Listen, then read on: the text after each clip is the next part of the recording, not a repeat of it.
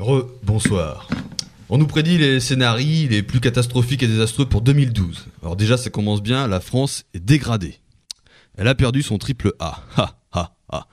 Et les médias nous annoncent la nouvelle comme une vaste blague hein, qui fait plus rire tellement euh, le gouvernement devient grotesque et incompétent plus haut que son cul.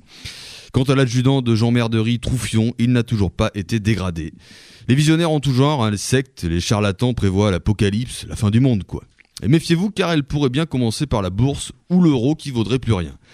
Avec les charlatans et les sarkoziens, l'enfumage tourne à plein régime et les cheminées médias en remettent une couche tous les jours. Tout devient possible, hein. le plus vers le pire et le pire vers le plus. La connerie évidemment est toujours au premier rang, indétrônable. Le coup du scénario catastrophe, hein, c'est pas la première fois qu'on nous le fait. Déjà, selon les mêmes prédictions foireuses, on n'aurait pas dû passer le, le cap de l'an 2000.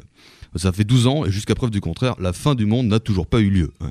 Alors le coup de 2012, on n'y croit, pas, vraiment. Je me souviens, il n'y a pas si longtemps, enfin ça dépend pour qui, hein, dans les années 80, l'an 2000 s'annonçait comme une ère nouvelle, hein, le berceau des technologies les plus avancées, de la pure science-fiction. La révolution numérique a bien eu lieu, certes, mais le reste est bien maigre.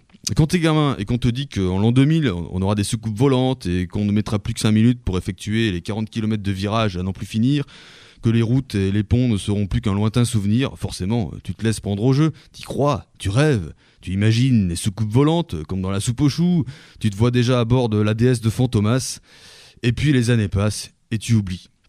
Et un beau jour, tu te rends compte que l'an 2000, euh, qu'en l'an 2000, la voiture est toujours reine, qu'on pollue de plus en plus, qu'il n'y a toujours pas de soucoupe volante et que tout ce beau programme n'était que sornette et fabulation. Il n'en reste pas moins que l'année 2012, et plus précisément le 21 décembre, converge selon plusieurs calendriers vers le point final. La merde, quoi. Enfin, en Auvergne, avec toutes les vaches qui pèsent et qui ruminent, on n'est pas à 2012 près. Hein. Alors, 2012, l'année de la bouse, l'année du flouze ou l'année de la loose, on s'en fout un peu. Hein. On pourrait tout autant se demander ce qu'adviendra la planète dans 9990 ans, hein, en 12002, et malgré toutes les catastrophes nucléaires qui surviendront d'ici là, hein, en 12002, l'espèce humaine n'aura pas disparu pour autant.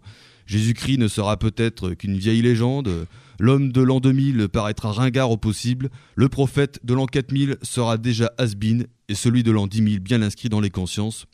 Allez savoir. Toujours est-il que 2012, c'est maintenant et demain, alors dépêchez-vous de vivre ou prenez votre temps, mais arrêtez de nous abreuver d'idioties sans nom, de projections futuristes les plus débiles, de sondages sans queue ni tête. Arrêtez de nous rabattre la conscience à coups de morale à la con. Laissez-nous vivre, peinard, avec ou sans flouze. Soyez présents dans le présent et songez que 12002 à l'échelle de la planète, c'est dans pas si longtemps que ça.